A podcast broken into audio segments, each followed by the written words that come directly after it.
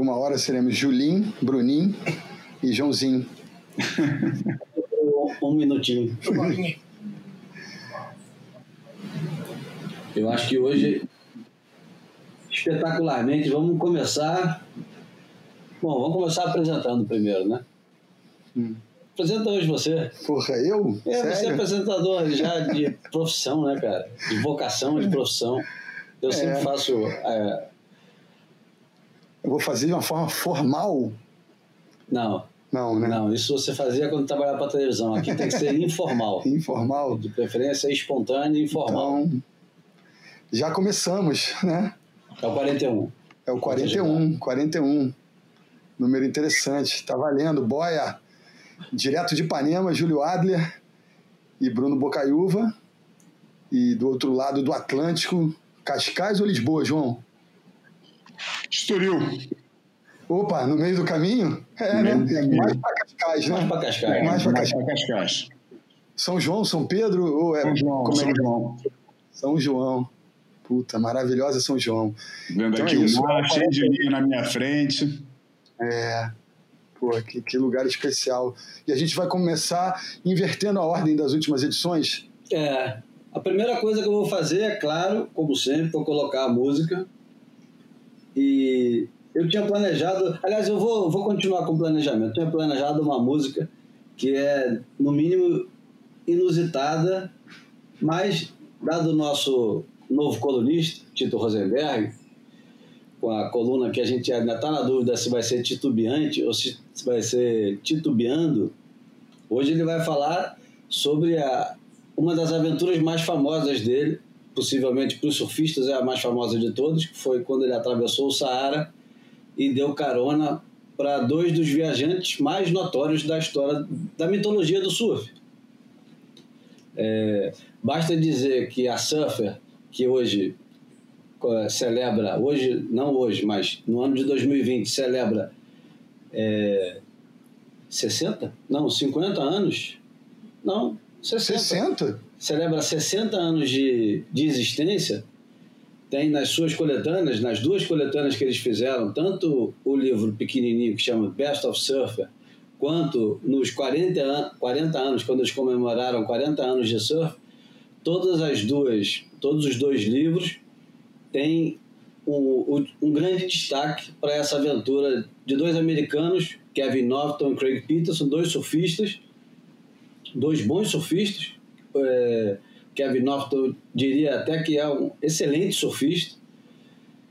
E o Craig Peterson fazendo fotos e eles inauguraram uma coisa que hoje é a coisa é, mais celebrada pela, pela cultura do surf, que é o ato de sair viajando pelo mundo sem lenço, sem documento e sem destino, né? Eles saíram viajando pelo mundo na década de 70 eu acho que por volta de 73, 74, foram ganhando primeiro América Central, depois Europa, África. O Kevin Norton, anos mais tarde, foi responsável por uma das. É, eles já tinham sido antes, pelas capas que são hoje é, ícones do, do imaginário do surfista, e ele, nos anos 80, voltou a figurar mais uma dessas capas, pulando de um botezinho em feed, sendo o responsável por revelar feed para o nosso mundinho salgado, né? E o depois dessa introdução gigantesca, tudo isso é para dizer que o Tito vai falar sobre isso. O João Valente o desafiou para falar sobre, é, sobre essa viagem, na qual ele passa desinteressadamente por dois viajantes que estavam completamente perdidos no deserto, literalmente no deserto Saara, e oferece carona para os caras e salva a vida dos dois, que estavam mesmo perdidos e sei lá que, que fim que o, o negócio ia ter se o título não passa. Engraçado que... o cavalo da, da música do América, né? Perdido no deserto com o cavalo sem nome, né? Os caras só que era um camelo. Cara. Os caras estavam sem saber o que fazer, cara, na maior roubada. Mas conta aí, continua. Não, pois é, e, e o Tito entra assim, é, pela porta da frente, no, no imaginário, mais uma vez, usando essa, essa, esse recurso, entra no imaginário do surfista, porque ele não estava fazendo matéria para ninguém, e, na, e, é bom fazer agora, vamos fazer uhum. um outra parte. É bom dizer que fazer matérias, artigos, escrever artigos e tirar fotografias para a revista nos anos 70, especialmente na primeira metade dos anos 70, não era sair com dinheiro no bolso, com cartão de crédito e telefone celular por aí, é. Sabendo aonde que você chegaria, com, pauta, com referências roteiro, e tal, e mandando e recebendo dinheiro e tal. Então os caras saíam dos Estados Unidos, lembrando que os Estados Unidos nessa época estava em guerra com o Vietnã, não era o lugar, é, não era o, o país mais querido do mundo, nos lugares, principalmente nos países subdesenvolvidos, e o, e o Kevin Norton e o Craig Peterson viajavam com praticamente dinheiro contado, mandavam as fotos e os textos via Deus sabe o que, na época, receberiam o dinheiro, se fosse receber, quatro, cinco, seis meses depois. Por acaso, aqui do nosso lado hoje, gravando conosco, eles gravando o Um Minutinho, que é o canal do Rick Werneck do Pedro Garrido no Instagram e no YouTube, o Rick Werneck ele passou um bocado por isso e eu tive o privilégio e a honra de passar com o Rick um pouquinho nos anos 90, muito mais tarde, 20 anos depois, um pouquinho do que é esse negócio de você tirar foto, não fazer a menor ideia de que fotos que você tirou, né? Porque não tinha câmera é, digital, então você enviava o, os rolinhos de filme, eles teriam que ser revelados. Enfim, era, era uma tensão é, sem tamanho.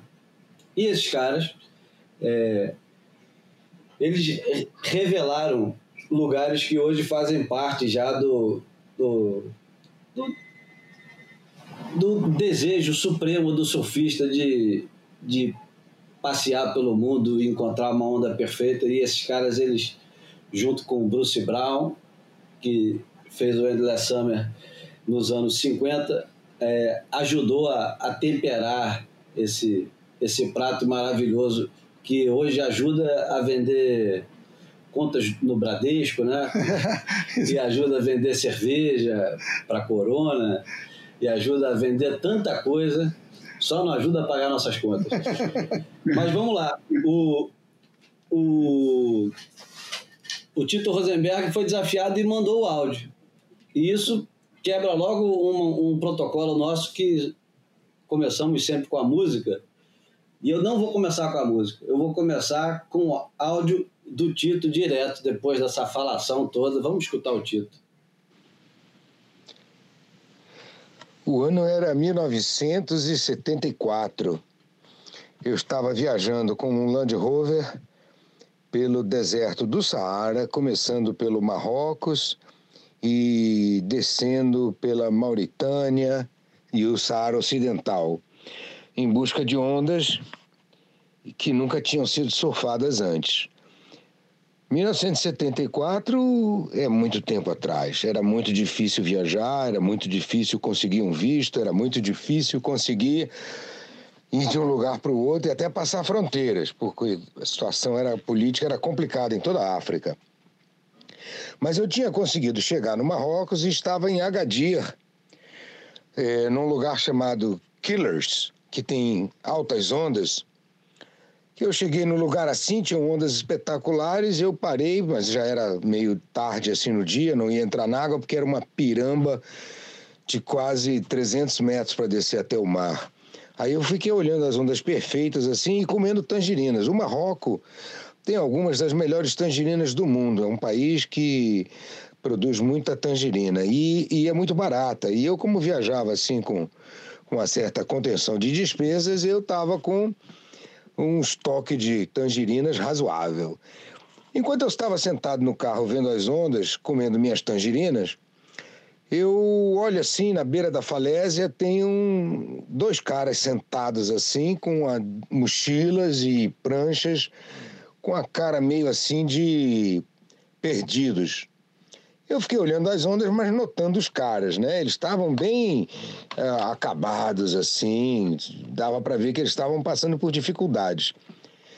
Aí eu olhei os caras assim e falei, pô, oferecer uma tangerina para eles, porque eles estavam numa situação delicada, de mochila no, no, no, na beira do deserto, e, sem nenhum. É, ali era o deserto mesmo, né? uma região que não tinha nenhuma loja, não tinha nenhum hotel, restaurante, não tinha nada por perto. Aí eu convidei eles para virem até o carro e comer umas tangerinas. E eles vieram rapidamente e a gente começou a conversar. Eles eram americanos e tinham sido despejados de uma Kombi com, de, de um casal de australianos com que eles estavam viajando já há algum tempo, desde o norte do Marrocos. E despejados da Kombi estavam a pé naquela situação. Eu viajava com meu Land Rover e com grandes dificuldades econômicas. Aí eu pensei cá comigo, digo, pô, de repente esses caras querem viajar, eu tenho transporte, e eles têm grana para dividir a despesa comigo. Aí ofereci para eles se eles não queriam viajar pelo Marrocos comigo, procurando onda, e eles toparam. Aí rapidamente botaram as pranchas em cima do carro, do meu Land Rover, e fomos é, em busca de ondas. Acabamos passando quase um mês e meio juntos, pegando altas ondas em Agadir, Anchor Point, St. Musa da Glue, e Tagazuti, Banana Point, pegamos ondas em vários lugares. Que naquela época era meio difícil de viajar, porque em 1974 pouca gente ia para o Marrocos com transporte próprio. Aí acabamos ficando muito amigos e eu descobri que eles trabalhavam para a revista Surfer Magazine, onde eu também conhecia muita gente, porque eu também já tinha trabalhado com eles, com a Surfer Magazine. Então, acabamos procurando ondas em todos os Marrocos e nesse mês e meio eles fizeram umas duas reportagens e tiveram que voltar para os Estados Unidos, para a Califórnia, onde eles moravam. Nesse meio tempo surgiu a ideia também da gente poder fazer o resto da África, que eles já conheciam. Agora vamos fazer um parêntese. Os dois estavam lá porque eles tinham vindo de táxi, de Taxi Bros, é o que eles chamam táxi da táxi de floresta. Na África, os carros assim, caminhonete tipo Paraty, aquela Opala Caravan, que era um pouquinho maiores, tem uma traseira grande, eles transformam em táxi e fazem longas viagens, principalmente atravessando o Saara com nativos, só nativos, né? E eles tinham pego uma passagem para Gana, lá dos Estados Unidos, e tinham pego onda em Gana, Nigéria, e, e Costa do Marfim e Libéria. E tinham depois pensado no Marrocos e atravessaram o deserto do Saara, tinham atravessado o deserto do Saara nesses táxis onde os nativos viajam também, que é uma coisa absolutamente, absolutamente doida. E um parte do trecho estavam no litoral, vieram num cargueiro também.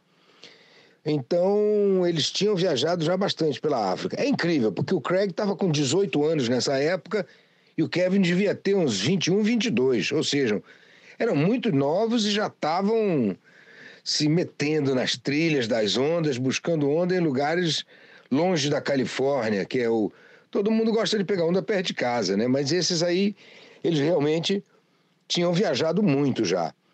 Aí nós combinamos de viajar também no ano seguinte, voltar à Libéria, porque a Libéria tem um point chamado Robert Sport, que é espetacular, tem umas esquerdas inacreditáveis, mesmo eu sendo frontside, lá seria difícil, porque eu, é uma onda boa para golfe, mas ela é tão longa e tão perfeita, com séries tão mecânicas, parece feita em máquina, que a gente combinou de voltar para lá. E assim fizemos. Os dois voltaram para os Estados Unidos, eu voltei para a Europa, trabalhei, juntei grana e comecei a descer no ano seguinte outra vez e tive dificuldade em voltar para o Marrocos, porque o Marrocos entrou em guerra com o Saara Ocidental e eu não pude passar para o sul como eu queria. Aí eu tive que voltar para voltar para Espanha, em Cádiz, peguei um, um navio que me levou com o Land Rover para as Ilhas Canárias, onde eu fiquei lá um mês pegando onda e procurando outro barco, que finalmente encontrei um navio que me levou para o Gâmbia, que também é um país africano, e depois me deixou no Senegal, onde eu encontrei o Craig, que tinha vindo da Califórnia, e fomos subindo, pegando onda todo o Senegal, a Mauritânia e o Saara Ocidental, que era uma zona conflagrada, tinha a maior guerra acontecendo, fomos presos, recebemos, atiraram na gente para a gente parar. Foi uma viagem muito difícil. Hoje a, região já está mais ou menos pacificada.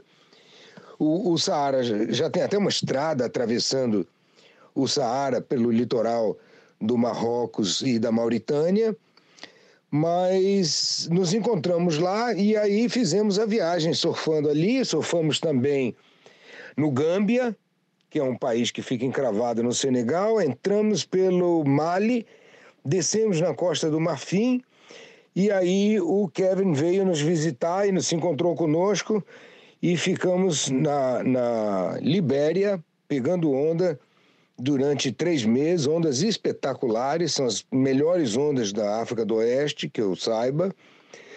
E finalmente acabamos tendo um gravíssimo problema, fomos presos como espiões americanos e foi a maior dificuldade para conseguirmos ser soltos e acabamos que quando fomos soltos eu vendi meu carro, voltei para o Brasil e eles voltaram para a Califórnia.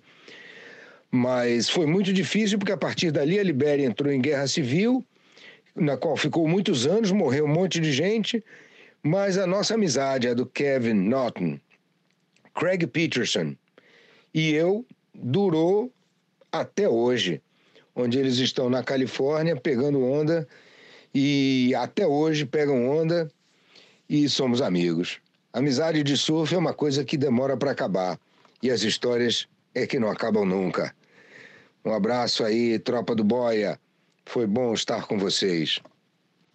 Bom, é sempre um deleite, né? A participação do Tito. E hoje eu estou vestido a caráter, estou com a camisa que o, a Tota, de outro surfista do Fred Dorei, fez em homenagem ao Tito, inspirada num, numa, numa foto também espetacular do Tito ao lado de uma, de uma legítima Tito Rosenberg, que eram as pranchas mais bem feitas do Rio de Janeiro no início dos anos 70, segundo consta. A gente não pegou, né? Não. Mas um amigo nosso, Dinho, tem uma em perfeito estado.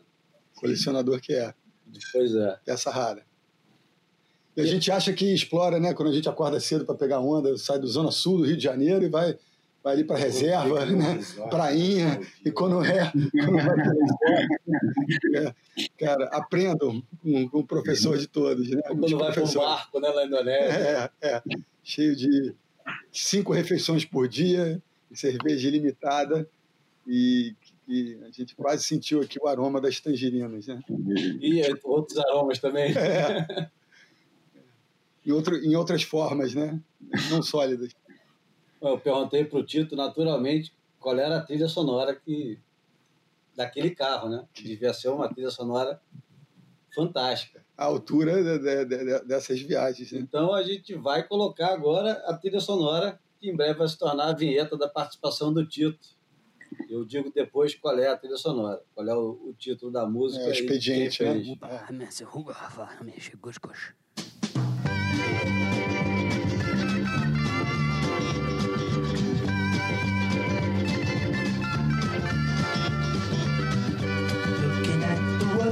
sunset in your eyes.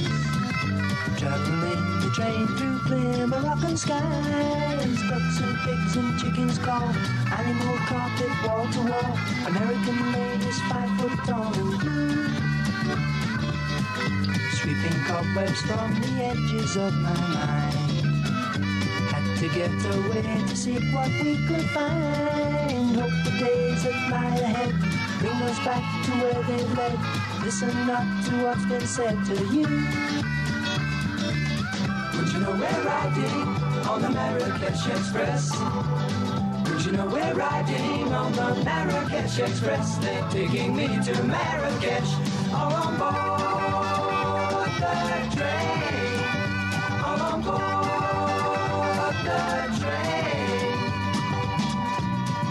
Saving all my money just to take you there. I smell the garden in your hair. Todos a bordo do Expresso de Marrakech. Caramba, alucinante, né? Não sei se são os equipamentos, mas você percebe que é algo feito, né? no, nos 60, nos 70, no... 69. 69. Crosby, Steel Nash, sem o Young. Cara, sem o Young. Sem o Young. Era tudo só. isso, né? David, é, David Crosby, Graham Nash, Stephen Steele. Um, um, um, dos trios que, junto com Neil Young, fizeram a, algumas das dos discos mais espetaculares dos anos 60 e 70. João tem mais a falar sobre isso, tenho certeza. ah, não sei, sei tudo, sei aquilo que você sabe, ou mais ou menos, talvez. Ah, eu acho das melhores bandas um negócio meio super grupo, né? Porque cada um deles já vinha com uma história de trás, né? Cada um do, dos. Ele, é o contrário, né, Júlio? Você, o Júlio que sempre fala que para analisar a qualidade de uma banda, você tem que ver o que, que quando a banda separa, o que, que eles fizeram o Crosby, Stills, Nash Young já, já cada um vinha com uma história para trás, Buffalo Springfield, é, é, agora não estou lembrando do, do, da, do nome da outra banda, mas todos eles já vinham com uma, com uma carreira quando se juntaram para fazer esses discos. É, o Deja Vu, que eu acho que é o disco que você estava se referindo, eu acho que é um dos discos mais incontornáveis dos anos 60, porque ele reúne aquelas tradições da música folk americana com os novos é, com, com, os novos elementos do rock que estavam surgindo, com o psicodelismo, etc. E, e depois que, que eles separaram, o Neil Young realmente fez uma carreira é, que deixou uh, os outros no, no chinelo, mas cada um deles tem discos muito bons qualquer um deles, tanto David Crosby, quanto o Graham Nash, quanto é, o Steven Stills, os discos deles são todos muito bons. E, e, claro que o Neil Young teve uma carreira muito mais prolífica, muito mais é, é, com muito mais destaque. Eu acho que realmente ele é, é, um músico, é dos meus músicos preferidos, por isso não vou nem me aprofundar muito, senão não me calo com o assunto. É, e depois o Crosby é que tem o, a história assim mais, é, é, mais rica do ponto de vista. Quer dizer, mais rica é difícil dizer, mas é uma história muito interessante a do, a do Crosby. Né? Ele foi preso por tráfico de armas, foi preso várias vezes por problemas com drogas. Hoje em dia ele tem uma, uma família muito louca, cara. A família do David Crosby é um negócio muito louco. Tem primo casado com prima, ex-mulher, com, com, com não sei o que, eles moram todos juntos e ainda vivem em meio àquela comunidade, todo mundo misturado, ex-mulher com, com primo, com não sei o que, é uma, é uma confusão. Eu lembro que saiu uns anos atrás umas Rolling Stone com uma, uma, uma fotografia na capa que falava perguntando assim, New American Family, porque é um negócio muito louco a, a dinâmica familiar deles. Enfim, tem muita coisa para falar aí, mas a gente não está aqui para falar de música, né? A gente está aqui para falar de, de surf. E esse depoimento do, do Tito realmente é, é uma preciosidade, né? É, principalmente falando de lugares que hoje em dia se tornaram. Ele está falando de Agadir, né? Eu acredito que ele está falando de Agadir, porque em 74, os picos que ele está falando, Killer Point, Anchor Point, tem Mystery também e tal na verdade, hoje em dia eles são referidos com o nome da vila que fica mais perto de lá, que é Tagazuti, né? Que é onde, na verdade, acabam as ondas de, de Anchor Point. Se der a sorte de pegar uma no pico e correr até o final, vai parar lá no portinho de, de Tagazuti. Mas Tagazuti nos anos 70 eu nem imagino o que, que era. Devia ter uma barraca de pescador, cara. Não devia ter nem nome o lugar, né?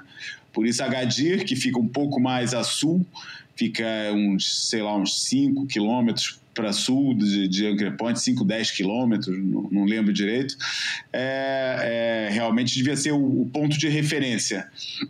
Mas esse, essa zona aí, hoje em dia, é o, é o centro da, da, da, do turismo, acho que deve ser no, na, aliás deve ser não é com certeza o lugar de maior concentração de surfistas na, na África do Norte né? E em toda a África tirando a África do Sul aliás, não deve ter nenhum outro lugar com tanto surfista. Ali é um, é um dos pontos mais, mais é, óbvios das viagens e naquela época não devia ter ninguém, né? E depois ele refere a Libéria, né? Que, que a Libéria é aquele lugar afundado em, em guerra civil e em, em sequelas de guerra civil, é um, é um dos lugares mais pobres e perigosos do mundo. Tem uma matéria muito boa no YouTube sobre os, os, os os senhores da guerra na Libéria, né? Tem um que ficou muito famoso que é o o Naked Butt, o, general da bunda, da bunda pelada, porque ele acreditava que combatendo pelado ele conseguia conjurar os, as forças dos espíritos, então ele combatia pelado, ficou conhecido como general bunda pelada. É, e tem um documentário muito bom sobre no, que a Vice fez, aqueles malucos da Vice, né? Os caras se meteram ali quase, quase que quase que eram a, é, é, enfim, que eram tiveram que fugir lá da, da favela que eles estavam filmando, um negócio assim bem uma cena bem pesada mesmo. Eles fizeram uma matéria sobre esse sobre esse general da de bunda pelada que dá para explorar e é uma pena, né? Porque realmente essa as poucas coisas que eu vi sobre a Libéria mostrava mesmo é, umas ondas, umas esquerdas incríveis. Acho que Fred Dorey foi para lá com o John Callahan há uns anos atrás.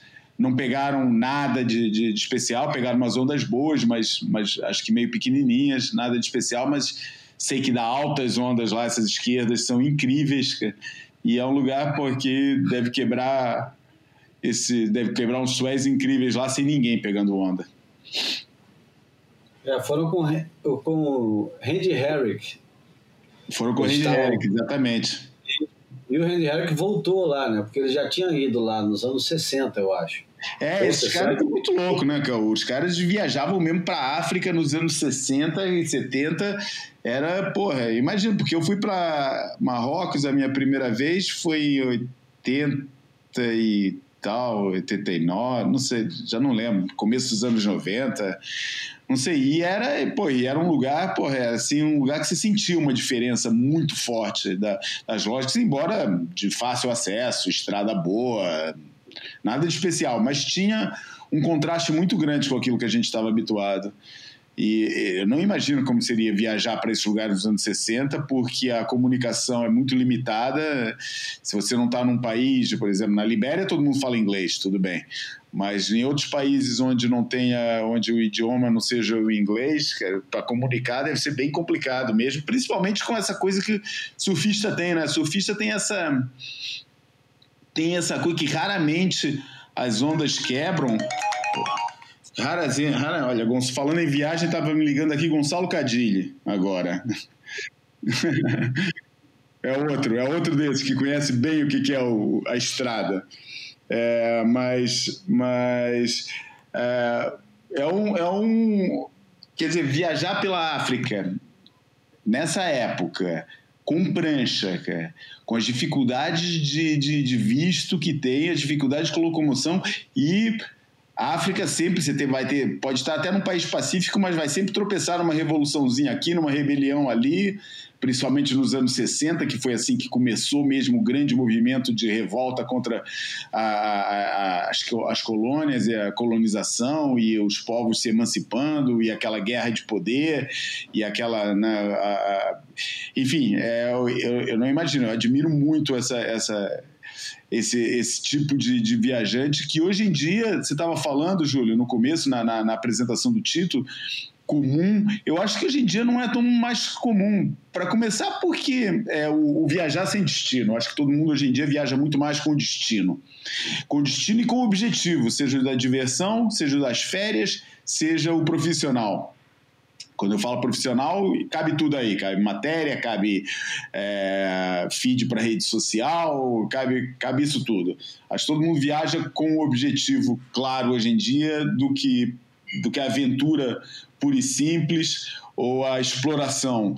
Depois que já não tem muito para explorar, pelo menos nesses lugares, a exploração hoje em dia acho que está, por isso é que tem tanta gente indo para lugar gelado, para né, o Mar do Norte, para os países nórdicos, é, Islândia, Noruega, etc., porque realmente os outros lugares já está mais ou menos tudo meio batido. Claro que, sabe, de repente, quando os caras fazem uma matéria sobre Skeleton Point na Namíbia, parece novidade, mas os caras da Namíbia já pegam onda lá há muito tempo. É, então não tem muito mais é, por, onde, por onde ir. É, e eu acho que mudou muito essa, essa, essa questão da exploração, mudou muito os objetivos, as motivações. É, por isso, enfim, é, é, acho que é um privilégio para nós ainda podermos desfrutar das é, desfrutar das opiniões e das e, quer dizer do testemunho das pessoas que viveram esse mundo, né? É, e, é, e, é, um privilégio para a gente aqui no BOI poder contar com esses depoimentos em primeira mão, parte do Tito. É, e, e, nesse assunto vou, vou gastar os meus dois centavos aqui, porque eu acho que a escolha pelos lugares frios é muito mais estética do que a busca pela onda em si. É muito mais é, o impacto estético que é. tem quase todos os países nórdicos ali com onda é, já está meio óbvio, até meio batido. Todo mundo vai para lá já sabendo que tem aquele resultado, e aquele resultado tem um impacto muito grande, magético, né? As fotos são sempre lindas, é. né? A luz é espetacular. Os caras já sabem mais ou menos o que esperar. Se o mar estiver bom, ótimo. Se não estiver bom, é. tudo deu certo daqui do mesmo jeito. A aurora boreal de qualquer jeito. É, a aurora boreal, a barba cheia de neve. Aquele é. ambiente é. É, esbranquiçado com verde, o, o, mergulho na água gelada, tudo isso faz parte. É. E, porra, e vamos lá, né?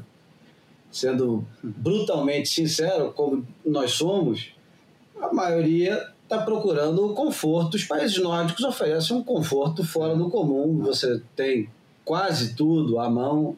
Porra, tirando uma aventurazinha na Rússia ou num lugar mais inóspito, é sempre você tem um bom carro, boas estradas, é. tem tudo mais ou menos à mão, tem um guia. Países de primeiríssimo mundo, né? Hoje em dia, na África, você, na África e no Oriente Médio, tem onda pra cacete para ser descoberta, ou redescoberta, mas ninguém tem culhão para ir porque dá trabalho, é. vai se gastar dinheiro e, é. por fim, você não sabe se vai voltar vivo, né?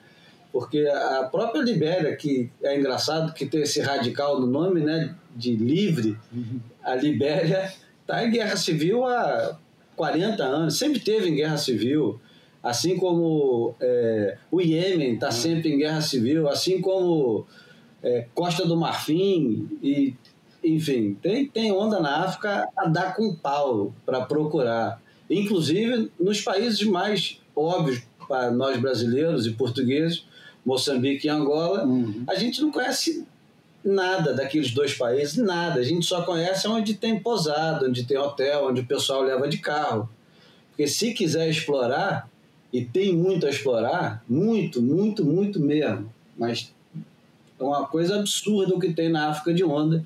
Então, se quiser lugar com água quente, com ondas perfeitas e tal, se quiser viajar, e você falou do Gonçalo Cadilho. O Gonçalo Cadilho já atravessou a África sem pegar avião, né? A África a pé, ou seja, só. E pegar carro... também, né? Que ele atravessou pelo meio, né?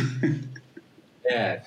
Não, e, e, o objetivo dele era outro, era de contar histórias. É. Não era só pegar onda. A gente está falando de gente que foi. O Randy Eric foi exclusivamente para pegar onda. Eu acho que o, o, o Tito ele tinha outros interesses como tem até hoje. Aliás, o Tito ele tem um, um, um, os pormenores que vale a pena ser mencionado. Ele, ele já não pega mais onda hoje, mas o, o Tito abraçou a vida que, que nós sonhamos para a vida de surfista, ou seja, essa alcunha que a gente usa hoje em dia de surfista, né? todo mundo gosta de ser surfista, né? é uma, virou uma coisa romântica e, e, bem aceita, né? Você viaja bastante, é. você tem uma vida de, de aventuras e de alguma irresponsabilidade e tal. O, o Tito ele abraçou isso numa época que era uma coisa completamente marginal E hoje em dia, apesar de não surfar, por problemas, ele ter dor nas costas, ou sei lá, joelho, depois ele fala isso aqui, porque é. a gente conserta as informações. Mas ele continua levando a vida de surfista. A vida dele é, é, tem, tem a mesma intenção que tinha há 50 anos atrás, que é viajar, explorar, descobrir. Sabe aquela frase que o canal Off usou para lançar? Uhum. Que, aliás, é uma frase atribuída ao Mark Twain e que, de fato, não é do Mark Twain, que é sonhe, explore e descubra. É, o Tito vive isso, é. vive isso desde o primeiro dia que ele botou o pé para fora de casa e, e continua vivendo hoje. E, e continua vivendo interiormente também, né? Porque é, ele né? Não é só o exterior. Dentro, dentro dele, ele fez isso. Tem várias maneiras da gente surfar, né? E ele é. surfa dessa maneira. A gente surfa uhum. com os olhos, a gente surfa com a cabeça, a gente surfa não só com, com a prancha, com, a, com os pés em cima da prancha, né? Eu acho que ele, ele comprova isso ainda. É, e aqui, como nós somos um pouco mais velhos, né? Uhum. É, e, a, e a prática foi se afastando cada vez mais da nossa, é, das nossas atribuições diárias. É, eu com 52, o João um pouquinho mais velho, o Bruno um pouquinho mais novo e o Tito um pouco mais velho, mas de espírito bem mais novo que a gente. é, a verdade é que você passa a se sentir muito mais surfista depois que interrompe aquela, aquela prática diária do que quando você surfa todos os dias. né? Porque acaba as exigências, né? É. A, a, cobrança Sai, já... a, sai a mecânica exaustiva, né? E, e entra, sei lá, algo você, mais lúdico, né? É, você passa a, a se sentir tão surfista quando você escuta uma música do Paulinho da Viola e o cara é. fala de mar e você fala aí, o cara é. tá falando de mim. É. O cara, quando o Paulinho da, da Viola diz, não sou eu quem me navega, quem me navega é o mar, eu falo aí. É. O cara é surfista, pô. Esse cara é muito surf. Quando você lê um livro, sei lá, quando, é. quando você resolve redescobrir o, o Hemingway, ler o Velho Mar, você encontra tanta metáfora da, da vida do surfista. É. E, e, em outros lugares também, né? Recentemente eu comecei a resgatar uma história pessoal que eu me dei conta que a primeira vez que eu surfei eu estava em, em Araras, na serra aqui do, do estado do Rio de Janeiro. É, eu tinha uns 9, 10 anos de idade e eu vi Sultans of Swing do Dire Straits. E eu senti um, uma brisazinha na nuca, aquele, aquele prazerzinho é, difícil de descrever, que eu, porra, me senti lá na serra, porra, peguei onda. É isso que é surf, é, é esse sentimento, é, é, é essa emoção, esse, essa coisa difícil de descrever, né? Engraçado é bom, estar falando isso agora, Bruno, porque essa semana teve aqui em Portugal, é, em Lisboa, teve a inauguração de uma exposição chamada, organizada é, por dois surfistas, na verdade organizada por um deles é, e com uma grande colaboração é, do, do outro, que eles são é, uma dupla que muito ativa, que é o Eurico, o Eurico Gonçalves e o Miguel Figueira, eles são lá da Figueira da Foz, terra do Gonçalo Cadilho. A, explora, a, a exposição chama O Mar é a Nossa Terra. E é uma exposição onde o surf tanto presente, é, não é central, é, mas, é, não sendo central, é o espectro de, do, do, do surf com esse entendimento assim é, abrangente que eu acho que você menciona aí nessa, nessa tua experiência está é, presente na, na, exposição toda.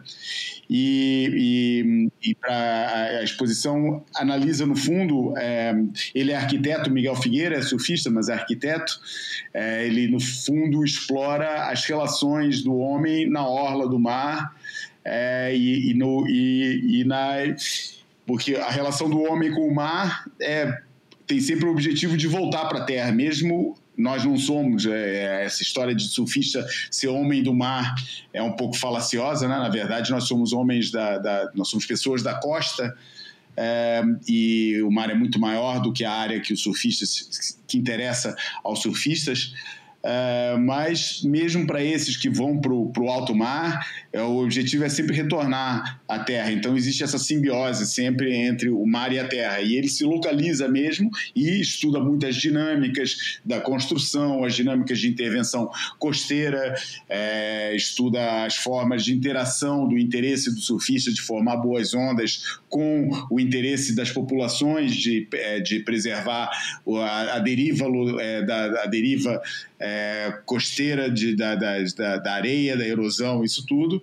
E você estava falando disso, ele, o livro é o, a exposição é acompanhado, um dos materiais que acompanha a exposição é um livro que eles editaram, é, escrito pelo Miguel Figueira, é, em que ele escreve pequenos parágrafos sobre todos os elementos que estão em jogo na, na, na, na exposição, que são considerados na exposição, por exemplo, olhando aqui para o índice, ele descreve sucintamente cada um dos temas. Daí ele começa com o surf é logo o primeiro, né? Daí passa por orla, areia, dunas, foz, vazio, água, é, penedo, pacífico, anticiclone, etc, etc, etc. Fala sobre os vários temas que são abordados na exposição.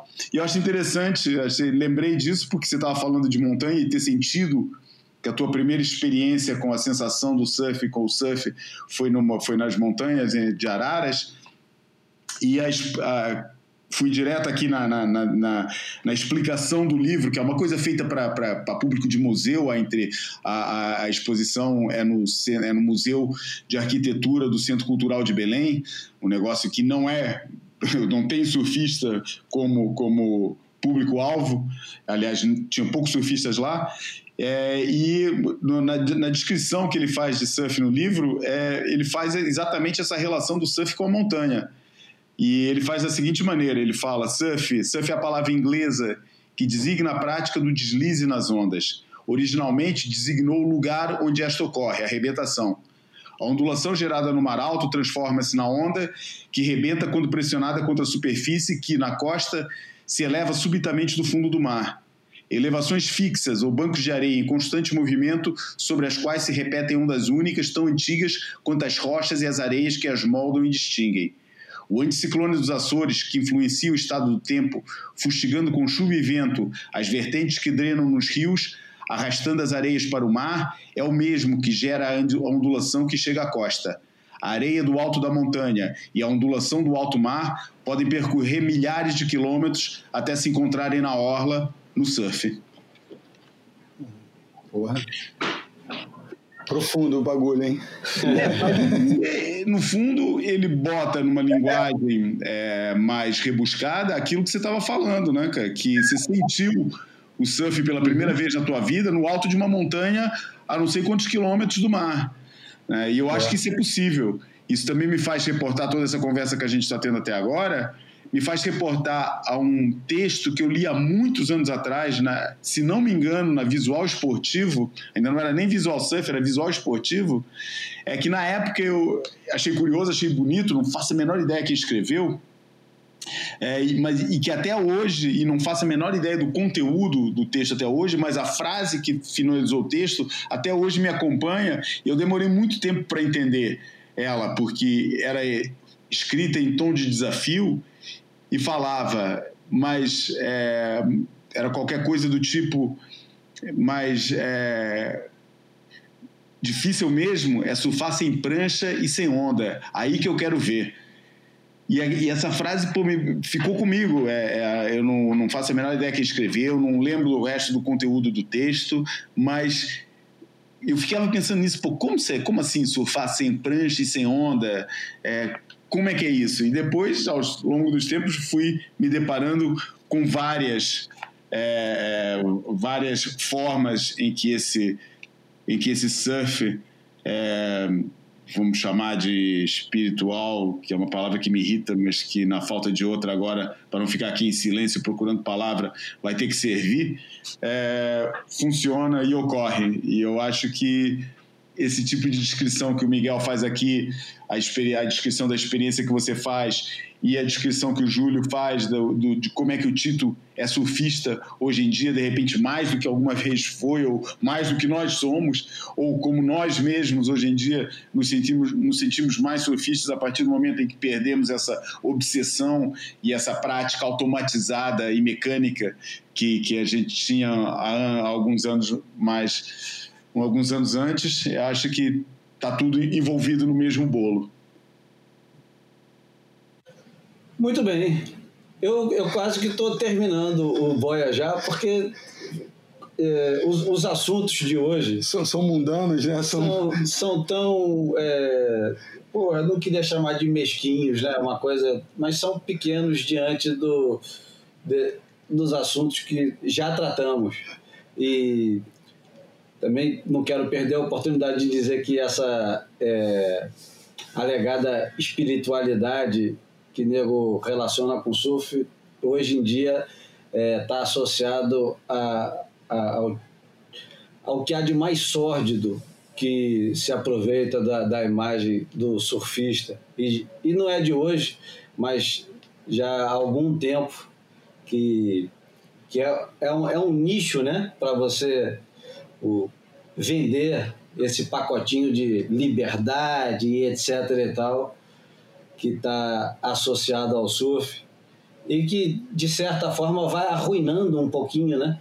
E, aliás, era esse o assunto, eu ia falar, era da matéria que saiu na, na edição de 5 de março da revista The Economist, que é uma revista é, é a Bíblia do, dos economistas, né? não é à toa que ela tem esse nome, e é uma matéria que fala sobre, é, sobre o Brazilian Storm, sobre Medina e de como o, o, o profissionalismo dos surfistas brasileiros mudou o panorama do surf mundial, que é uma grande é um grande equívoco, né? Porque os brasileiros, afinal de contas, estavam se inspirando em outros camaradas não brasileiros e é uma mistura tremenda, porque o, não é o Medina que inaugura, nem o Adriano que inaugura esse é, alegado profissionalismo. É uma série de coisas, né? desde o do Phil Edwards nos, uhum. nos anos 50 até o, o Larry Bertman nos anos 70, quando ele posa do lado de um Rolls Royce com a Town Country dele, e depois é, depois não, antes disso, o Fred Hemmings, o, é, completamente obcecado com a profissionalização do surf, com a imagem do surfista de camisa de botão ou camisa polo, e tudo branquinho e bonitinho, e falando um linguajar perfeito, sem gírias. E enfim, depois. A trajetória do Slater. Ou... A trajetória do Curry, é. a trajetória do Carroll é. fazendo o primeiro contrato de, de um, milhão, milhão de dólares. Se dedicando à preparação física a, de uma maneira. A trajetória dos surfistas brasileiros, desde o do Bocão é. e do Otávio, do Daniel. O Daniel é um cara que, porra, sempre lutou muito por isso, por essa imagem. E depois, nos anos 80, com aquela geração Rodolfo, Marcelo Bosco, Renato Febo, e, enfim. É... Só para completar aqui a nível de informação, Pô, se é. a gente está falando em usar o surf para promover alguma coisa, o primeiro surfista profissional foi George Freese, né? Os caras, os, os caras da, da os construtores na, da, da, da os, os constru, quando, né, os construtores de Los Angeles que pagavam para o George Freeze é, tirar é, para fazer para fazer demonstrações de surf é, para dar um tom assim exótico nas suas nas suas nas suas construções para promover a, as obras que eles estavam fazendo na costa de Los Angeles na época. Estamos falando final do século XIX começo do século XX né? É 1920 né? 1917 1917 cara 1907. Caramba. Né, que é, o, é o, o né, que é o, o, que o, como é que é o nome daquele nome Ford, o, como é que é? É Hume ah. Ford, como é, que, como é que ele chama? Agora tá Alexander, Alexander Hume Ford, né?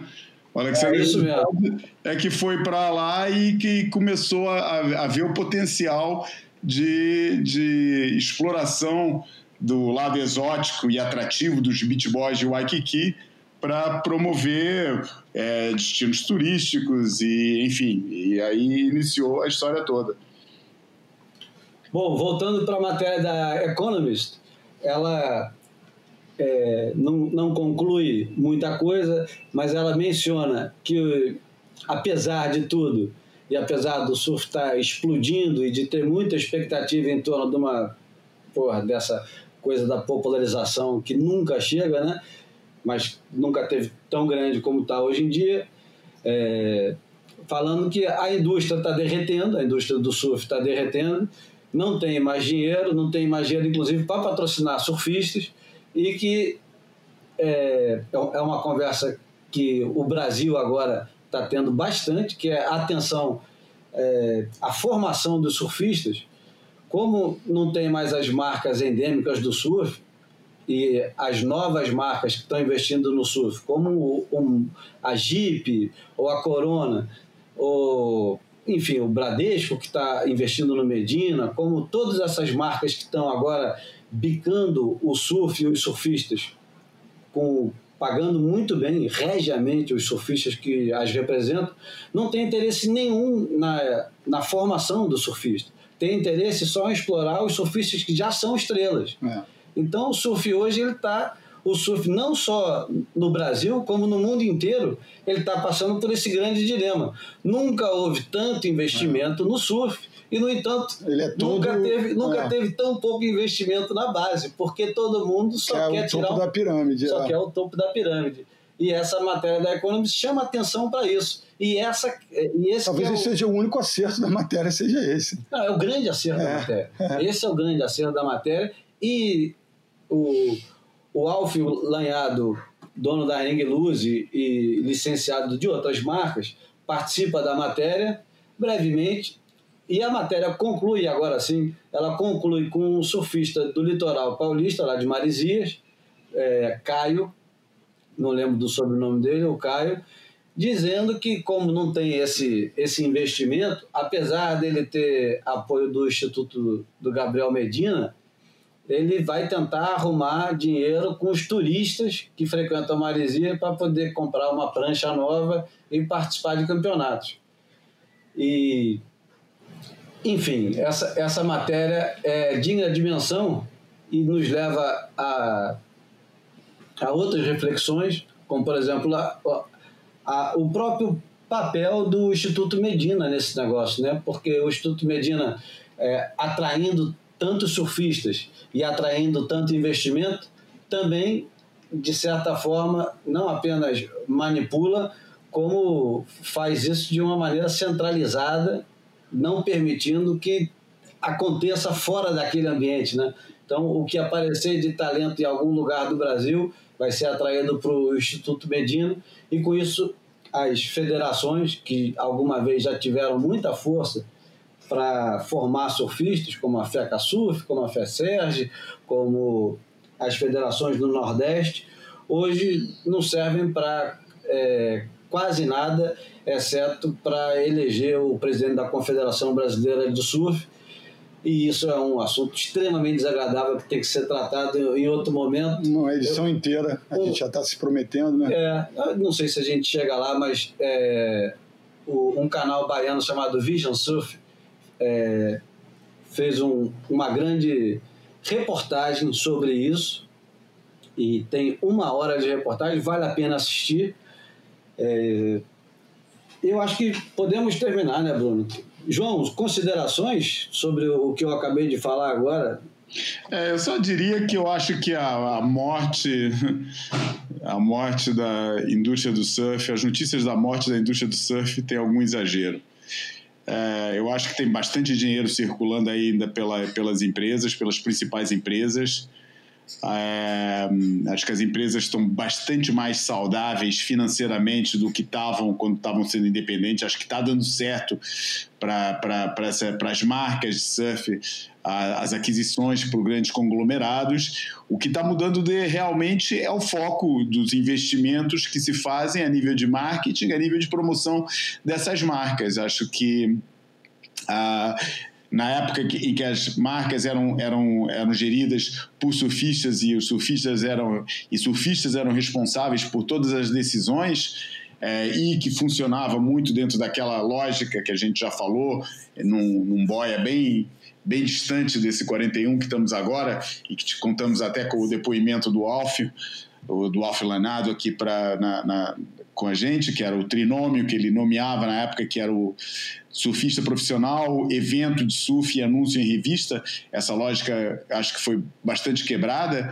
É, eu acho que é, o que está acontecendo é que está se redesenhando essa lógica, não vai ser mais aquele realmente aquele mundo em que pô, você começava a pegar onda, entrava no campeonatozinho, ganhava um campeonato da rua e já ganhava um apoiozinho da marca e depois ia pulando de apoio em apoio até se tornar profissional ou não. Eu acho que isso daí já realmente não vai mais existir. E surfistas com contratos milionários sustentados pelas marcas é, do, do, surf também sozinhas também já não, já não vai, mas nem é pela quantidade de dinheiro que está circulando. Eu acho que o foco de promoção é que mudou. É, eu não acho que seja só pela, pela realmente, é, sem dúvida que, que, que, as marcas deixaram de vender tanto quanto vendiam, principalmente acho que deixaram, deixaram de vender é, muito as, a, os produtos onde tinha mais margem é, onde tinha mais margem entre, entre o que custava fabricar e o, o valor que era vendido, que era roupa, né? É, mas o, o, continuam vendendo muito equipamento, continuam vendendo muito calção, continuam vendendo muita prancha. Quer dizer, a indústria de surf mexe com muito dinheiro, como não poderia deixar de ser num meio que, como você falou, tem cada vez mais surfista na água.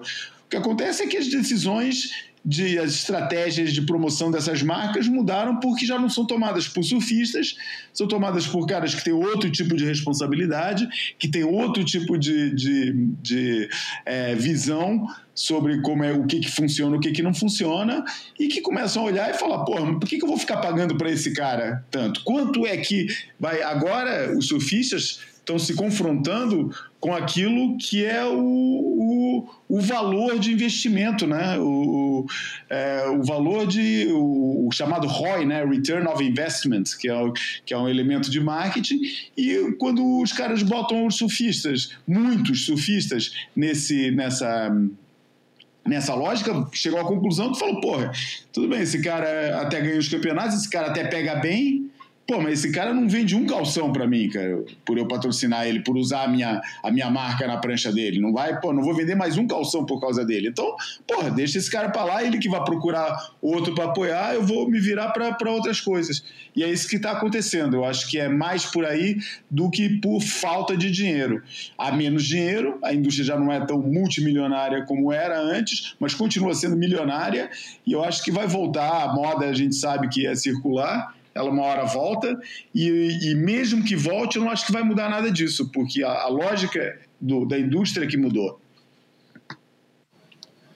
E antes de terminar, só queria lembrar que o, um assunto bem é, corriqueiro e, e, menos relevante que esses devaneios filosóficos aí, que é o. Estamos em andamento aí com a primeira prova challenge de 10 mil pontos lá em Sydney, na Austrália, e só para exibir que o, os surfistas brasileiros estão em outro patamar, uma expressão tão usada hoje pelo futebol, né? E tendo como referência. Não, é, como, tendo como referência dizer uma seleção nacional que, que veste preto e, e vermelho.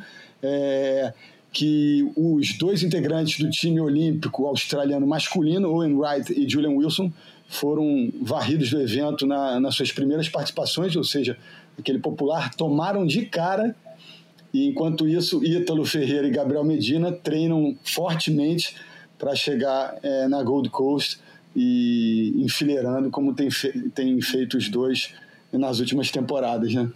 Se houver. É, se houver.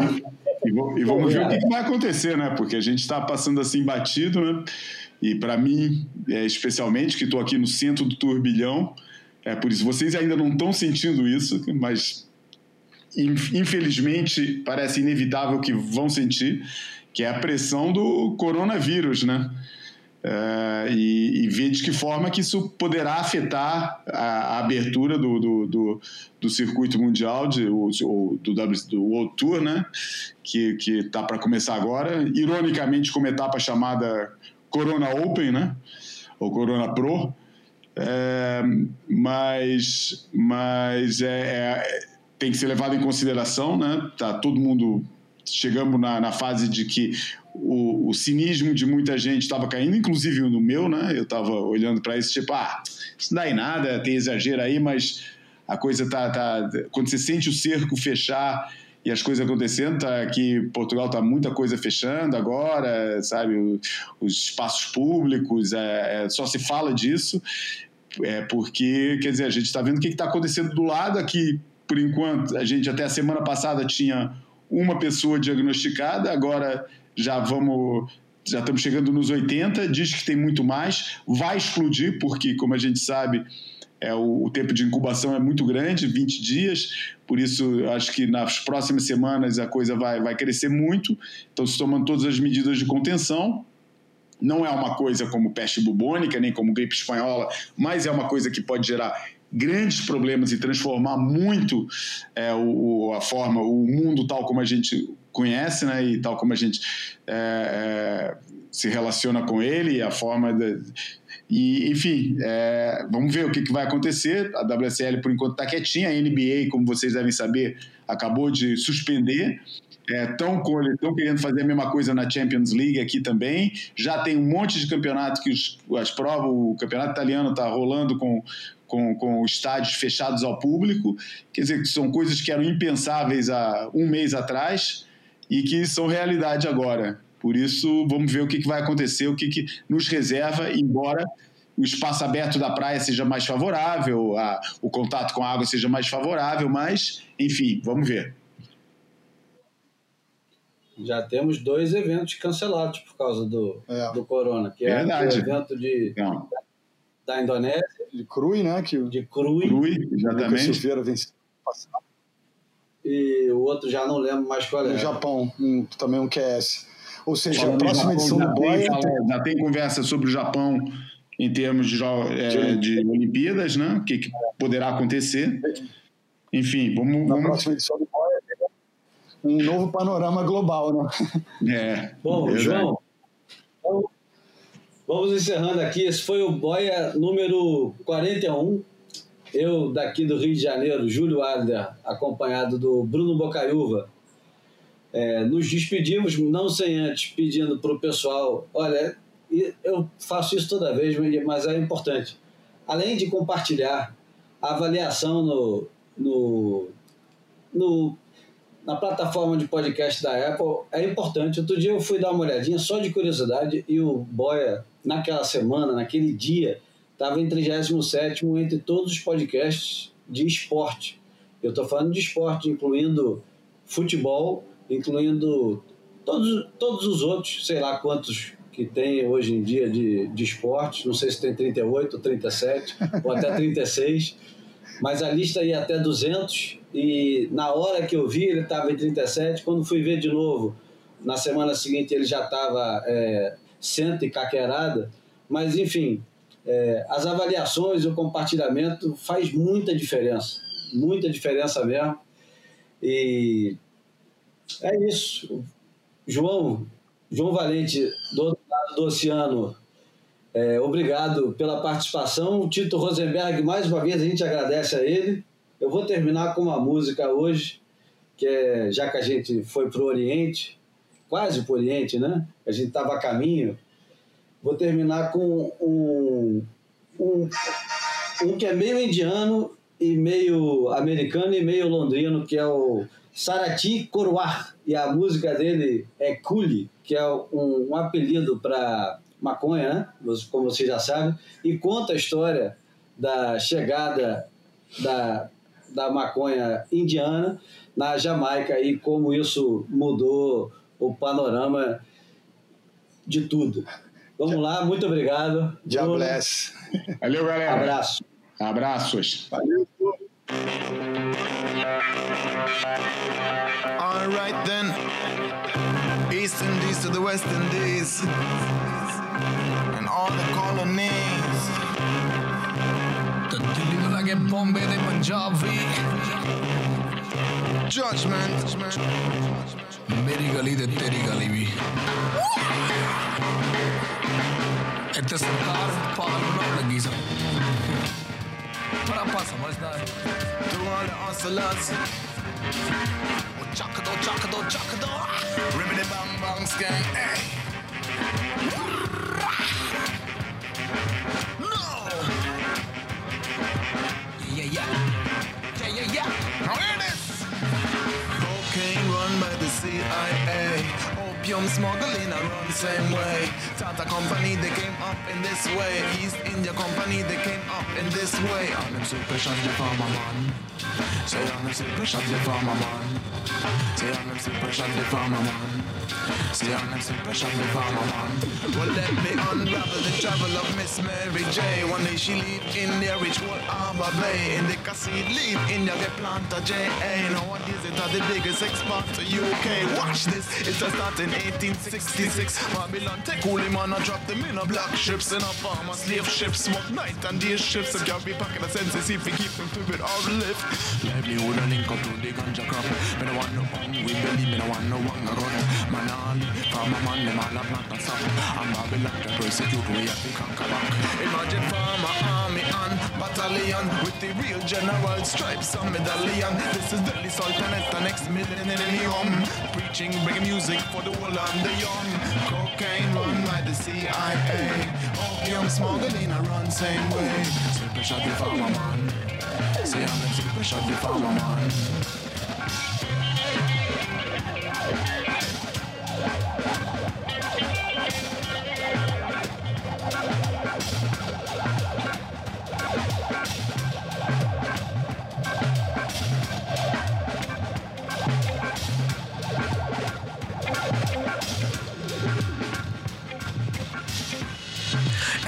ਇੱਥੇ ਸੌਖਾ ਨਹੀਂ ਹੋ ਜੀਣਾ ਤਾਈਓ ਔਖਾ ਕੁੱਟ ਪੀਣਾ ਔਖੇ ਔਖੇ ਵੇਲੇ ਮੌਕੇ ਗੱਲ ਲੱਗਣ ਤੇ ਚੰਗੇ ਕਿੰਨੇ ਲੋਕੀ ਇੱਥੇ ਖੁਦ ਦੇ ਨੇ ਖੱਡਾ ਆਪਣੇ ਲਈ ਆਪਣੇ ਨਹੀਂ ਸਹੀ ਇੱਥੇ ਕੱਪੜੇ ਲਈ ਮਿਲਦੇ ਨੇ ਨਸ਼ਾ ਹੁਣ ਕਈ ਇੱਥੇ ਫੜ ਲੈ ਕਈ ਪਤਾ ਵੇ ਅੰਦਰ ਜੇਲ੍ਹ ਵਿੱਚ ਸਰਕਾਰ ਨੇ ਕੀਤਾ ਤਿਆਰ ਸ਼ਿਕਾਰੀਆਂ ਨੂੰ ਦਿੱਤੀ ਨੌਕਰੀ ਮੁਨਾਫਾ ਹੋਵੇ ਜ਼ਿਆਦਾ ਪੱਕਾ ਹੋਵੇ ਵਾਦਾ ਨਸ਼ੇ ਵਿੱਚ ਲਈ ਕਤਲ ਕਰਨ ਲਈ ਹਰਨ ਕਰਨ ਲਈ ਬੰਦੂਕ ਫੜਨ ਲਈ ਦੇ ਤਾਵੇ ਹੌਸਲਾ ਲੈ ਲਈ ਆਜ਼ਾਦੀ ਦਾ ਕੰਮ ਕਰੇ ਖਾਦੀ ਇੱਕ ਬੱਚੇ ਲਈ ਰੱਬ ਹੋਵੇ ਪੈਸਾ ਜਿੰਨੇ ਜਿੰਨ ਗਰੀਬੀ ਚ सारी जनता लंबे खोटे, मंत्री लंबे बच्चा लंबे कलाकार लंबे के प्यार देश नोड़ते वे दिखे बर्बादी। करोड़ा दी आबादी दी संताली च हो गए आज़ाद भी आज़ादी सिस्टम च खराबी दी, गल होई दी। प्यार तो वे नफरत, बस गल होवे, गांधी दी ना होवे, क्यों चौरासी दी? मेरे देश दिमाग क्यों तैयार हो जावे बार आवाम की आवाज़ क्यों? दबा विसाधिकार मेरे देश का दिमाग क्यों? तिरार हो के जावेदार अवाम की आवाज़ क्यों? दबा विसाधिकार